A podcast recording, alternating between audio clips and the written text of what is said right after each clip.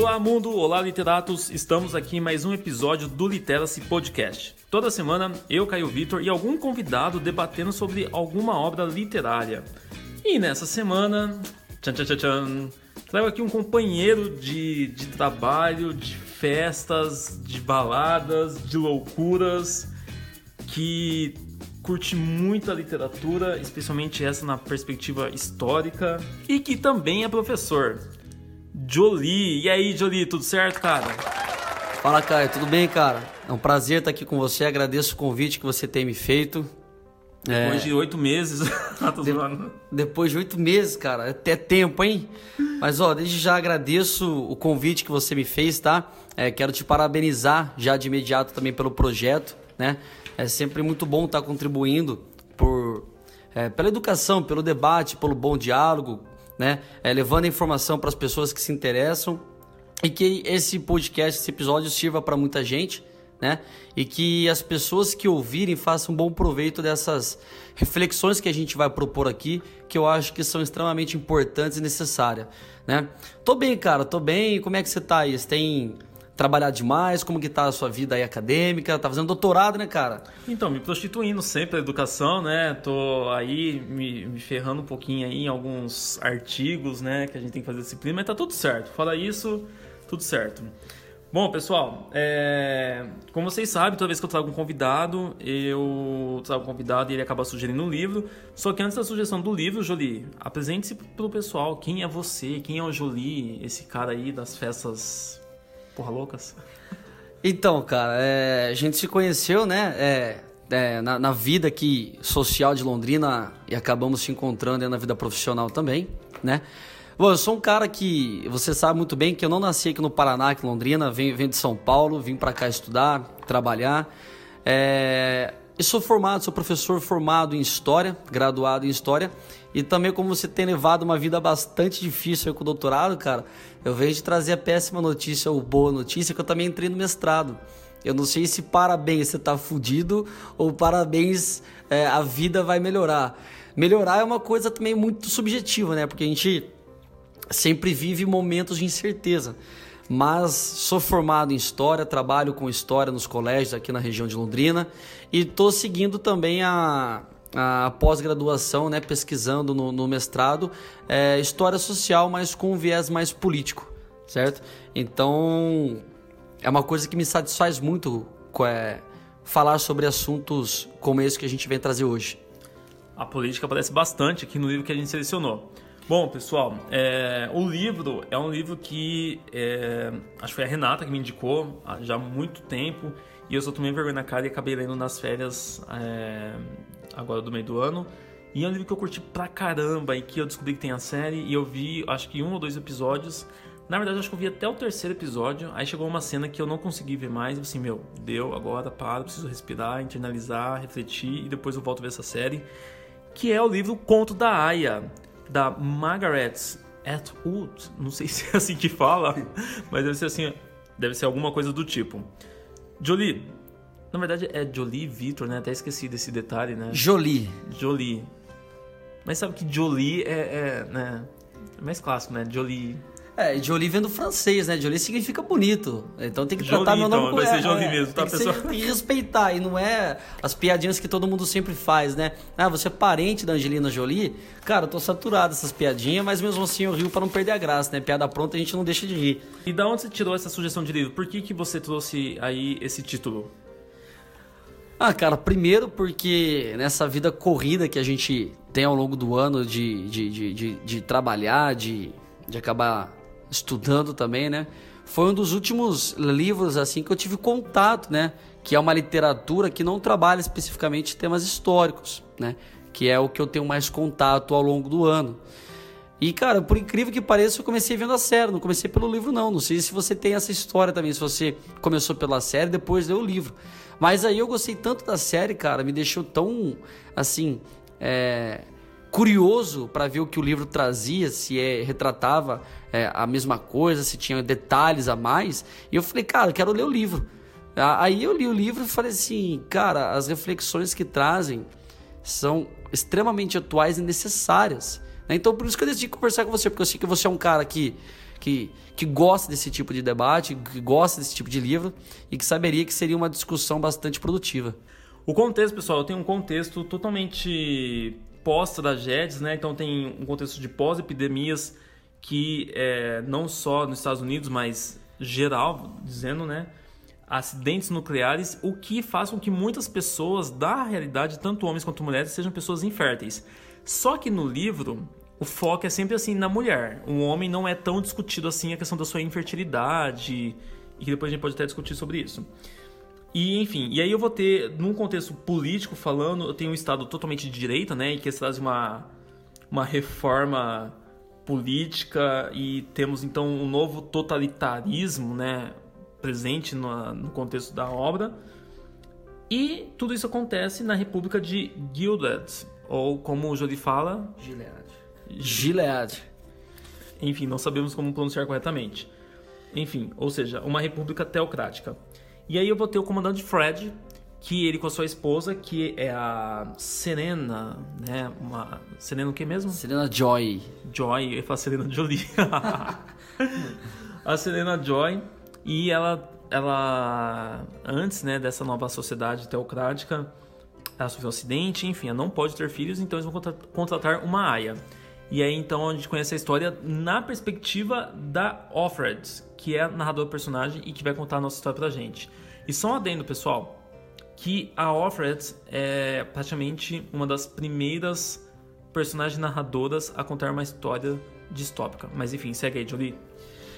É, bom, o resumo da obra, basicamente, né, Caio, vai contar, né, essa história da Aya, que, que mostra, né, a sua significativa né, trajetória dentro dessa república, né, que é uma teocracia cristã do século XX, e que chega ao poder por via de um golpe. Né?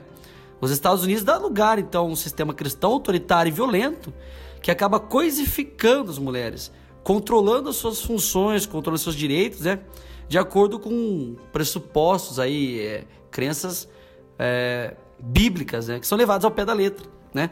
Então aparece né, a fé cristã, é, os costumes, condutas, né, o modelo a ser seguido, resgata modelos antigos de sociedade né, em que as mulheres ainda não haviam se rebelado é, e muito menos havia a participação em discussões políticas, sociais ou coisas do tipo. E aí, né? Jolie, é, como você falou, né, que eles fazem essa nova sociedade se baseia em preceitos bíblicos, religiosos. Eu trago aqui algum um fragmento, na verdade, pessoal, que é citado no livro, que vai ser, na verdade, um fragmento do Gênesis, da Bíblia, e eles fazem uma interpretação totalmente ao pé da letra, ou seja, eles ignoram o que acontece, assim, ignoram os estudos sobre língua portuguesa, né, sobre interpretação de texto, e enfim. E olha aqui o fragmento que eles é, usam como pretexto. Vendo Raquel que não dava filhos a Jacó, teve inveja de sua irmã e disse a Jacó: Dá-me filhos, se não morro. Então se acendeu a ira de Jacó contra Raquel e disse: Estou eu no lugar de Deus. Que te impediu o fruto de teu ventre? E ela disse: Eis aqui minha aia Bila. Coabita com ela para que dê a luz sobre meus joelhos e assim receba filhos por ela. E que é onde isso vai aparecer de modo muito significativo na personificação da Aya. Porque a Aya acaba sendo então essa personagem que, na dentro desse contexto que o Jolie pontuou, ela vai contar o seu dia a dia. Então a gente conhece como que é o sistema de vendas do supermercado, por exemplo, que me chama muita atenção que não existe dinheiro, né? Elas carregam um bilhetinho, um papelzinho, uma troca, não lembro qual é o termo que ele usa no livro. Mas enfim, se ela quer comprar feijão, ela apresenta um bilhete de feijão, mas não é o dinheiro é, quem faz as compras são as aias, a maioria das aias, ou as mulheres que pertencem à economia. Como chama mesmo? As econoesposas? É isso, é um termo que aparece no livro, é econoesposas, né? Que são aquelas esposas que... Classe média, isso. não pertencem ainda à classe alta. Ou seja, só as, as aias que vão ao mercado fazer as compras ou as econoesposas e que apenas aias andam a, ah, na rua, né? As, as mulheres dos comandantes sempre no carro, blindado, sei lá se é blindado, preto, todo é, formal, enfim, fechadas. E essa aia vai contar então a sua vida, pessoal. Então, ela é uma, ela se casou com um rapaz que era separado, então por isso que acabou se tornando uma aia. Ela vai para casa do comandante, que é o Fred. Lá ela vai conhecer o Nick, que ele acaba sendo motorista dele, mas também é um olho, ou seja, um certo espião. Ela vai passar pelo ritual, né, pela cerimônia, Julie. A cerimônia é bem bizarra. Eu não sei como posso descrever essa cerimônia, mas enfim. É... Ah, me falta vocabulário para expressar essa ideia. Enfim, a, a, o comandante vai estuprar a Aya, só que eles chamam de cerimônia. Ou seja, a mulher do comandante senta em cima da cama, a Aya deita sobre suas pernas e deixa suas pernas parte das pernas para fora da cama e é onde o comandante vai, estupra, enfim. É, uma vez por mês isso acontece, na tentativa de engravidar, porque elas geram a vida, então eles chamam isso de cerimônia. Até que engravida, depois que engravida, a criança fica para a mãe e a Aya, depois de amamentar, caso a mulher do comandante queira, é, pode ficar na casa ou não, tá? E depois disso, a Aya ela vai para uma outra casa. E a partir do momento que ela vai para uma outra casa, né, Jolie, ela muda o nome. Então a questão do off-reds é porque off do inglês de D, Fred, que é o nome do comandante. Então toda vez que ela for para uma nova casa, que é de um novo comandante, de uma nova pessoa, né, enfim, o, o homem da casa, sempre vai ser off mais o nome do homem da casa. É, e por isso que elas tinham o nome é, alterado com frequência, né, Caio? É, se a gente fosse trazer para nossa realidade, pelo amor de Deus, não interpretem a gente mal. Se a gente fosse trazer para o nosso contexto, que significaria que falar off, off, Caio, né? Porque é a preposição off juntamente com o nome do comandante, certo? Ou e, off de Oli também, né? Ou off de Oli, também daria na mesma no sentido do livro. Pertencesse ao homem. De pertencimento. E é, e é essa a bizarrice do livro, né, Caio? O, o sentimento de pertencimento, o sentido de, de objeto, né? De posse.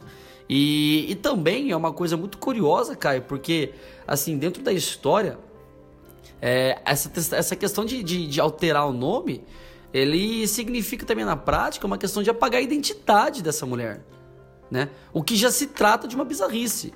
A bizarrice tanto histórica, né? tanto é, é, tratar da mulher como um objeto, como também tentar apagar o passado, tentar apagar a história de vida, tudo que ela viveu, por um bem maior, que esse bem nós vamos falar depois. Mas a tentativa de apagar a identidade da mulher, em que esse nome é sempre trocado, já é assim uma coisa bizarra e que inimaginável, né? E, e já tiveram assim uma perca da identidade porque quando nós tivemos essa reforma política social, vamos dizer assim, todas passaram a ter um outro nome dentro do, do espaço onde é se formaram como aias, né?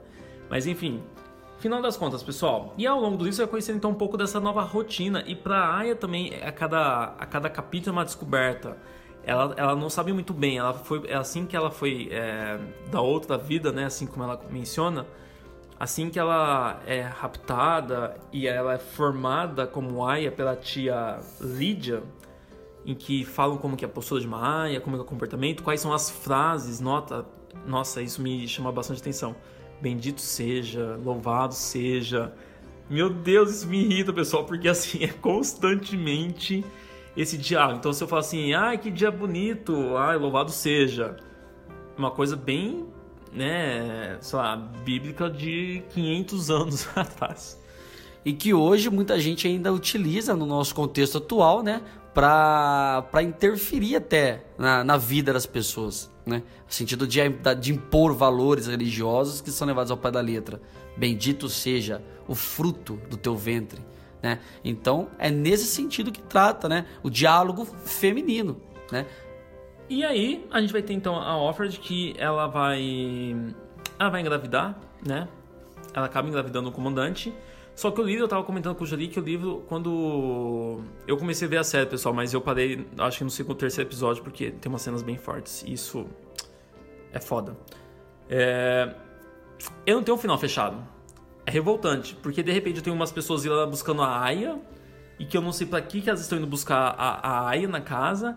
Você vê a, a mulher do comandante, que é a Senena, pé da vida, fala assim, mas depois de tudo que eu fiz, o comandante questionando, vocês têm um mandato para retirar a Aya? Só que o Nick falou pra ela, né? É, pode ir, fica tudo bem, fique tranquilo, alguma coisa assim.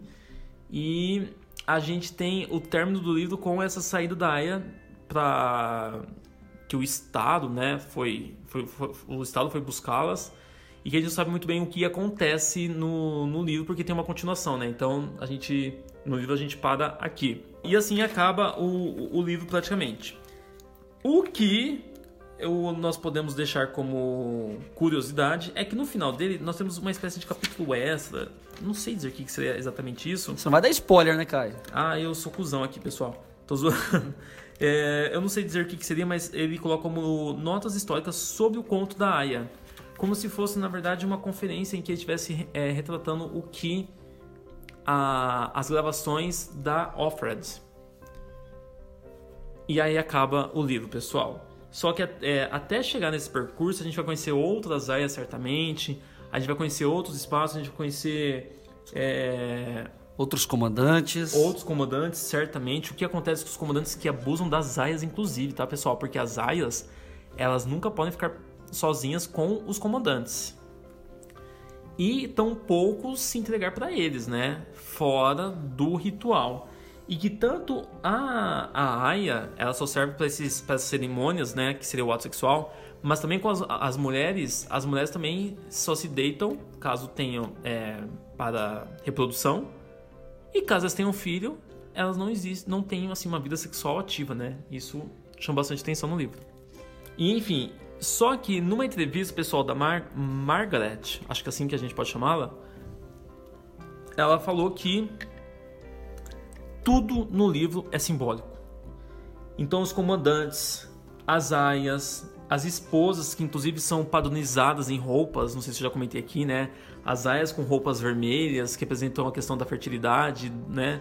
as mulheres do comandantes, como a Serena, sempre com roupas azuis. As filhas do comandante que menciona sempre com véu no rosto. Os comandantes, é, pessoas, os homens sempre com roupas sociais. enfim, as Martas, e eu acho isso muito bizarro, porque as mulheres que trabalham na cozinha eles chamam de Martas. Martas. Martas, desculpa. É, e que a Marta é uma empregada da casa, mas que dá a entender que seria só uma cozinheira, não sei. Os momentos que aparecem no livro elas sempre, elas sempre estão cozinhando. E, enfim, todas têm uma representação. E aí a gente começa agora a falar um pouco dessas representações, dessas simbologias, né, do livro. É, e essas Martas, né, elas, elas utilizam aquela roupa marrom né? E são as mulheres inférteis, né? Que não têm essa característica, não têm essa, vamos dizer assim, essa bênção divina de gerar filhos. De acordo com o livro, tá, pessoal? Isso, de acordo com o livro, pelo amor de Deus. Mas também não é esposo do comandante, né? Então, até a cor da roupa delas é um fator de diferenciação, né? Na, na, no lugar social que ela ocupa dentro da casa, que está ligada a tarefas domésticas por ser mulher, no livro, obviamente, mas utiliza também uma roupa diferente, porque não é nem azul, né, Caio? Porque tem esse símbolo religioso, né, de ser é, a luz, o, a, a, o, véu da, da, da, Virgem Maria, a roupa da Virgem Maria simbolizando azul, né? As esposas utilizando isso. E a questão do vermelho, como você bem trouxe aqui, né? A questão do, do amor, a questão da menstruação e símbolo de fertilidade, né? Sabe uma coisa que eu esqueci de contar em relação ao enredo? Que a Offred vai ficar grávida mas não é do Fred, o comandante, porque ele manda muito mal. Ele é infértil. Ele não, ele, só que isso não, não se discute. E, inclusive, quem acaba a a Serena, né, que é a esposa dele, fala assim: "Ah, algumas outras mulheres trabalham com outras perspectivas". E aí vai ser então usar outros homens, né? E que são os médicos, são os motoristas, e a Offred acaba se engravidando do Nick, que é o olho, e é onde ela vai ficar muito próxima a ele, e ele vai cuidar dela de alguma forma a todo momento. Enfim, só que o final fica um final muito aberto, a gente tem que ver o livro 2 pra gente saber o que acontece, né? É, inclusive, tem uma, tem uma parte que me veio à cabeça aqui agora, cara, que você falou, né? Porque o, o próprio comandante que tem essa missão de engravidar a Aya, ele é infértil, né? E aí quando ela vai numa das consultas, porque ela sempre ela faz acompanhamento médico, né? E aí o médico que atende ela, cara, ele, ele fala para ela assim, eu posso te ajudar. E ela até fica meio perdida porque ela não pode conversar com ninguém. Ela, ela, ela, ela é uma pessoa assim que só pode conversar com o comandante, com as aias, não pode ter diálogos fora ou extra casa. E aí, quando ela fica meio perdida, o que, que esse médico quer me ajudar? E, e até falando assim, vai ser rápido, né? Prometo vai ser rápido, alguma coisa assim. É, ela fica meio perdida, ela fica até meio com medo. O que, que será que eu respondo? Será que eu peço ajuda dele? Será que ele é mais um espião? Será que ele é, é mais um deles? E aí ele chega ao pé do ouvido dela, porque toma cuidado para que, é, para que as pessoas ou o próprio olho, né, o espião não escute o diálogo, falando que muitos dos comandantes nessa república eram inférteis. E isso não era tratado. Né? E aí ele fala para ela que ele pode dar o filho para ela, numa tentativa talvez, né, de livrá-la de todo o sofrimento, de todo o abuso, de toda a objetificação que ela passa dentro dessa casa, né? Mas também por uma questão de abuso sexual, né, que é uma coisa que muito comum, acho que até hoje, né, essa questão de como chama aquele médico psicopata, aquele filho da, o, de Deus lá? Esqueci o. o alguma coisa. João de Deus, enfim. É um cara aí, pessoal. Mas a, a, as simbologias são muito ricas. Mas o, o, João de Deus também era um, era um médium, né? Ele, ele acho que era, ele era uma espécie também de curador de Deus, né? Cara, só um adendo. Eu conheço uma. Minha mãe, né? Uma amiga da minha mãe, inclusive, foi nele e ela fala que assim, ela curou do câncer graças a ele, não sei o que, blá blá blá. João de Deus? João de Deus. A gente foi falar mal dele pra ela, nossa senhora, a mulher quase bateu na gente. Mas voltemos aqui. Extremismos. Bom, começamos aí com as representações dos personagens. Eu acho que a parte. Não vou falar do cenário, uma coisa. Do cenário, eu acho que é primeiro a gente pensar no cenário, né? É... Cenário... Nossa, não reparei no cenário, hein? Não, vamos pensar na, na, no imagético. As roupas é uma espécie de você diferenciar as classes sociais. Isso eu acho bem interessante como ela coloca. É... Elas sempre estão andando em duas pela, pelo, pelo trajeto que elas fazem e tudo mais. E tem um muro, né? O muro ele aparece ali e ele é bem. É, não vou falar que é interessante porque não é nada interessante, mas a simbologia do muro que aparece é muito legal porque coloca um muro, um muro inclusive com letra maiúscula. O mundo, na verdade, são para as pessoas que são as indesejáveis, as que não aceitam, os rebeldes, que eles ma matam, né, torturam, depois enforcam e ficam ali. E as aias, geralmente, elas voltam pelo rio e que elas passam pelo, pelo muro e que elas ficam ali rezando. Só que ao mesmo tempo que elas estão rezando, a Alfred, como personagem narradora, ela vai falar o seguinte, que parece que eles estão ali como uma espécie de é, exemplo, mas ela usou aquele termo do lado que a gente coloca o palhaço no campo, como chama? Palhaço no campo? Como chama aquele negócio? Espantalho. Ah, tá. que ela, que como se fosse uma espécie de espantalho, pessoal. E essa ideia de você falar que o, que o muro serve como, como exemplo, que de, de colocar os indesejáveis ali, isso é uma característica de regimes totalitários, né? Porque os regimes totalitários mais conhecidos na história, né, da Europa principalmente, perseguia todos aqueles que eram indesejáveis e que não contribuíam para a nação. Então, aqueles que não contribuem para a fertilidade, para a procriação, são levados ao muro e são eliminados. Né? E regimes totalitários têm essa característica de eliminar aqueles que são indesejáveis, que não servem para contribuir com a nação, né, por um bem maior. E, e, quando a gente pensa nesses regimes, ô Jolie, não sei, né, vou perguntar para você da história, eu sou mais leigo em relação a isso. Eu sempre acho assim que o passado a gente não vai, nunca vai repetir o passado, né? Que a gente tem que usar o passado como aprendizado e, e, a gente vê muito dessas, dessas questões do livro, né, do conto da Aya, na contemporaneidade. Então, quando eu penso assim, é, num regime totalitário, a gente corre o risco. Existe já, de certo modo, não sei, se a gente pensar na educação, hoje o professor que debate, sei lá, Monteiro Lobato é um professor doutrinador, sabe? É, filosofia, evita se falar sobre tais temas. Enfim, o que, que você acha aí? Cara, a história, né? Ela tem esse, esse caráter de, de, de interpretar o passado, né? Para que preserve a memória principalmente de tragédias de, de regimes é, tirânicos, totalitários, para que isso não se repita. Mas eu tenho o costume de falar que o ser humano é teimoso, cara. O ser humano não aprende assim com a história. É, a história também passa a ser, por muitas vezes, disputa de poder, disputa de narrativa. É, é, banalizar acontecimentos, banalizar fontes históricas que tem todo um procedimento de análise, de interpretações. Então, a gente está sujeito a todos os riscos possíveis, principalmente no momento atual que o mundo vive, né? Então, assim, é, eu tenho um certo otimismo, mas também vejo com um certo pessimismo, no sentido de que a história está aqui para ensinar, Porém, eu acredito que o ser humano é muito teimoso.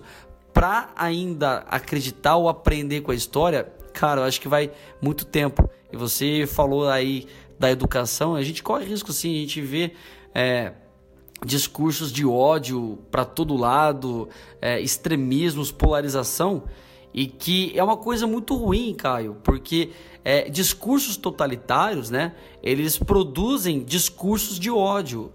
E o ódio ele produz a invisibilidade. Quando você torna a outra pessoa invisível, você provoca a indiferença.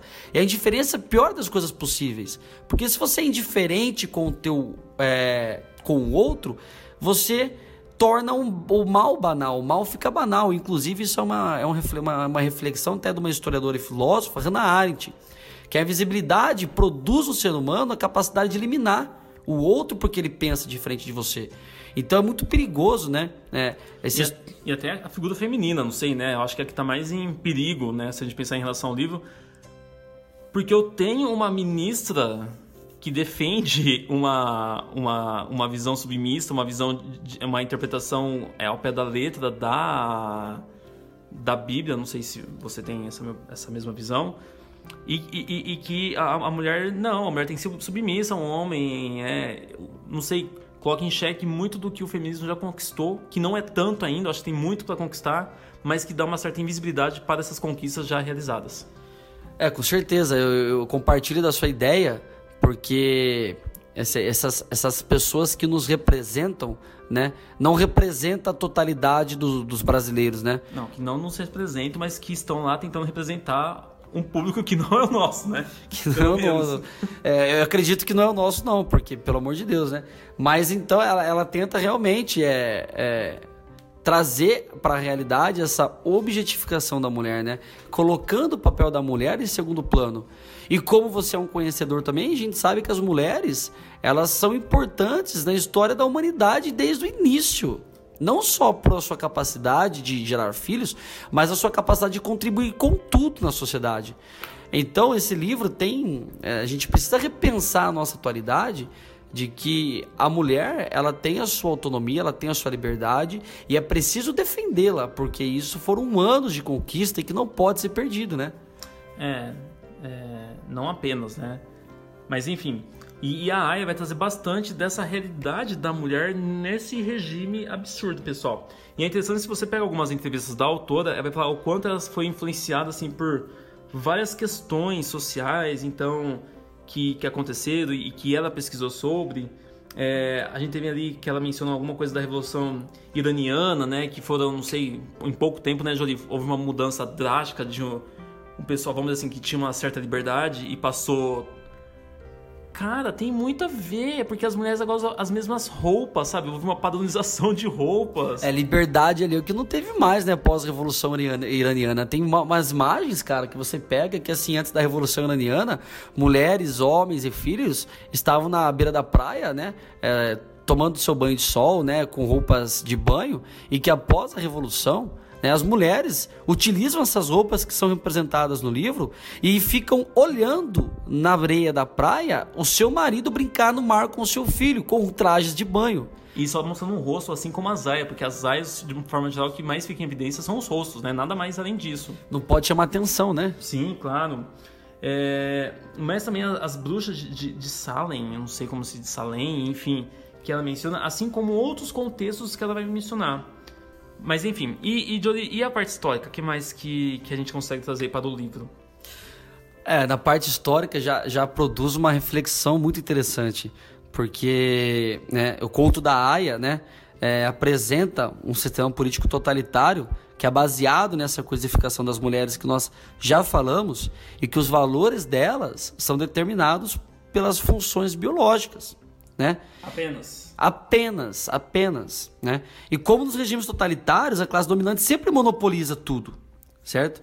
E além disso, como você citou, tem aquela representação bíblica de Jacó, que a mulher, né, uma das esposas de Jacó, não poderia é, é, é, ter filhos por conta da infertilidade, e a infertilidade também aparece nessa história.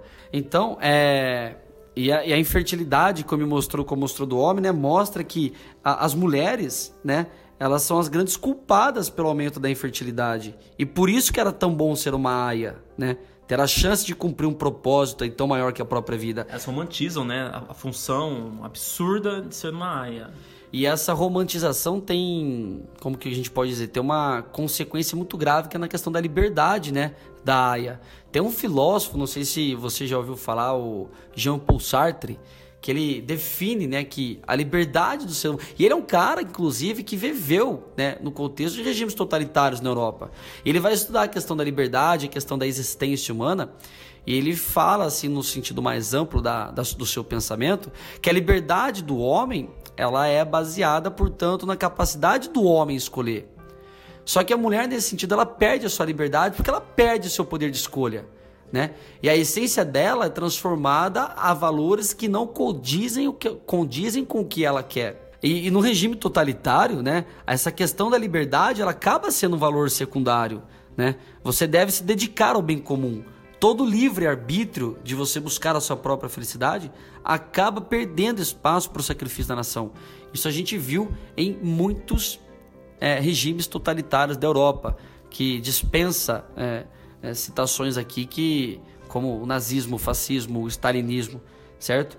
Então essa questão de você abrir mão de buscar a tua felicidade, buscar aquilo que te faz bem, buscar você ser quem você é, essa identidade acaba sendo apagada, né? Em nome de um sistema totalitário que tende a controlar tudo, desde o início da vida até o seu leito de morte. E é interessante, pessoal, que a mulher do, do, do comandante, do Fred, que é a Serena, antes dessa, é, dessa crise política social, vamos dizer assim, ela era uma, era uma mulher que é, pregava conservadorismo, né? Insanamente. Mas enfim, então a gente tem. E que com o surgimento dessa república, né, Caio, as funções dela foram cada vez mais deixando de lado e sendo mais é, dedicadas à casa, né? Ah, sim, ela se arrepende amargamente, né? É que a gente não tem tanto o olhar dela, mas dá offer de fazer as interpretações dela. Mas enfim, eu, tenho duas, dois opostos da representação da figura feminina e que isso me chama muita atenção, porque assim, eu tenho uma mulher que ela tenta se basear em. Ela tenta ir na academia, sabe? Tenta criar um argumento consolidado para defender o conservadorismo. Que nos anos 80, não sei, eu acho que até uma certa ironia, né? Porque é um, é um boom do feminismo assim no mundo, né? Os anos 70, anos 80. E que aí eu tenho um, uma personagem assim, e aí eu tenho a Aya que é.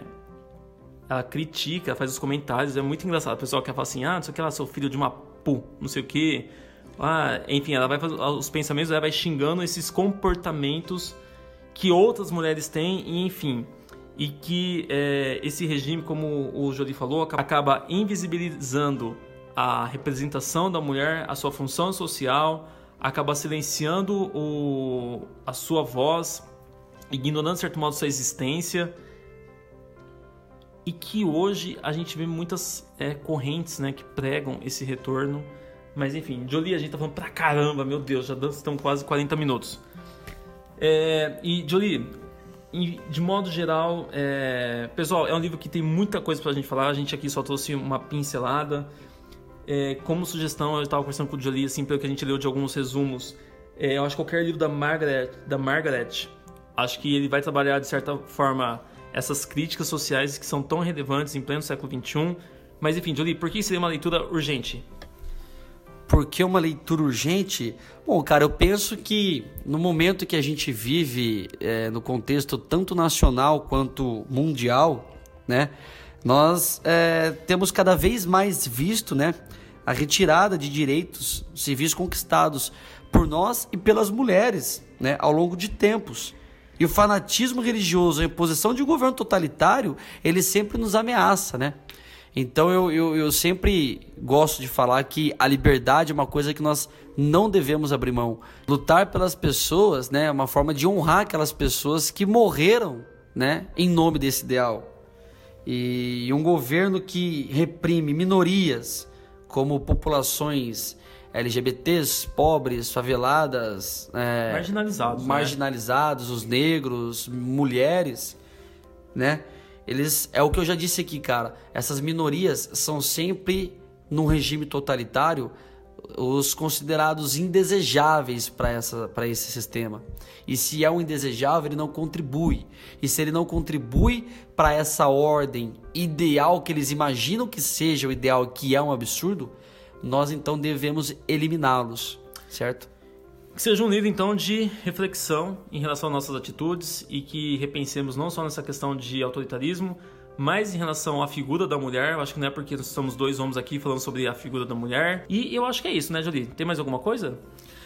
Ah, e só né, lembrando aqui esses ouvintes, né, que, que façam bom proveito dessa discussão que eu acho que foi produtiva e, e também para deixar claro aqui que o nosso objetivo, né, Caio, não foi tomar o lugar de fala das mulheres, né? O nosso objetivo aqui é analisar a literatura dessa autora extremamente importante e também trazer uma perspectiva histórica, não só da, dos regimes totalitários, mas trazendo a importância da mulher, né? Que, que infelizmente a nossa colega não pôde participar, mas que em momento algum o objetivo é tomar o lugar de fala delas, tá? Esse, isso tem que ficar claro, né, Caio?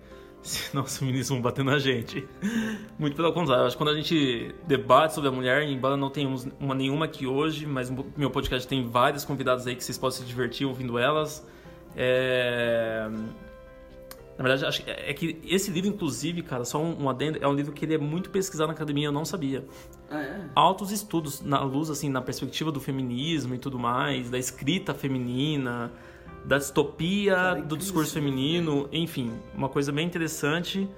Mas eu acho que é isso. Jolie, muito obrigado pela presença. Espero que você volte logo. Mais uma vez, queria agradecer o seu convite. É, é um prazer participar com você. É, espero participar mais vezes, com certeza. Já te parabenizei pelo projeto. Quero te deixar de novo, mais uma vez, aqui os parabéns. Que você tenha muito sucesso nesses podcasts.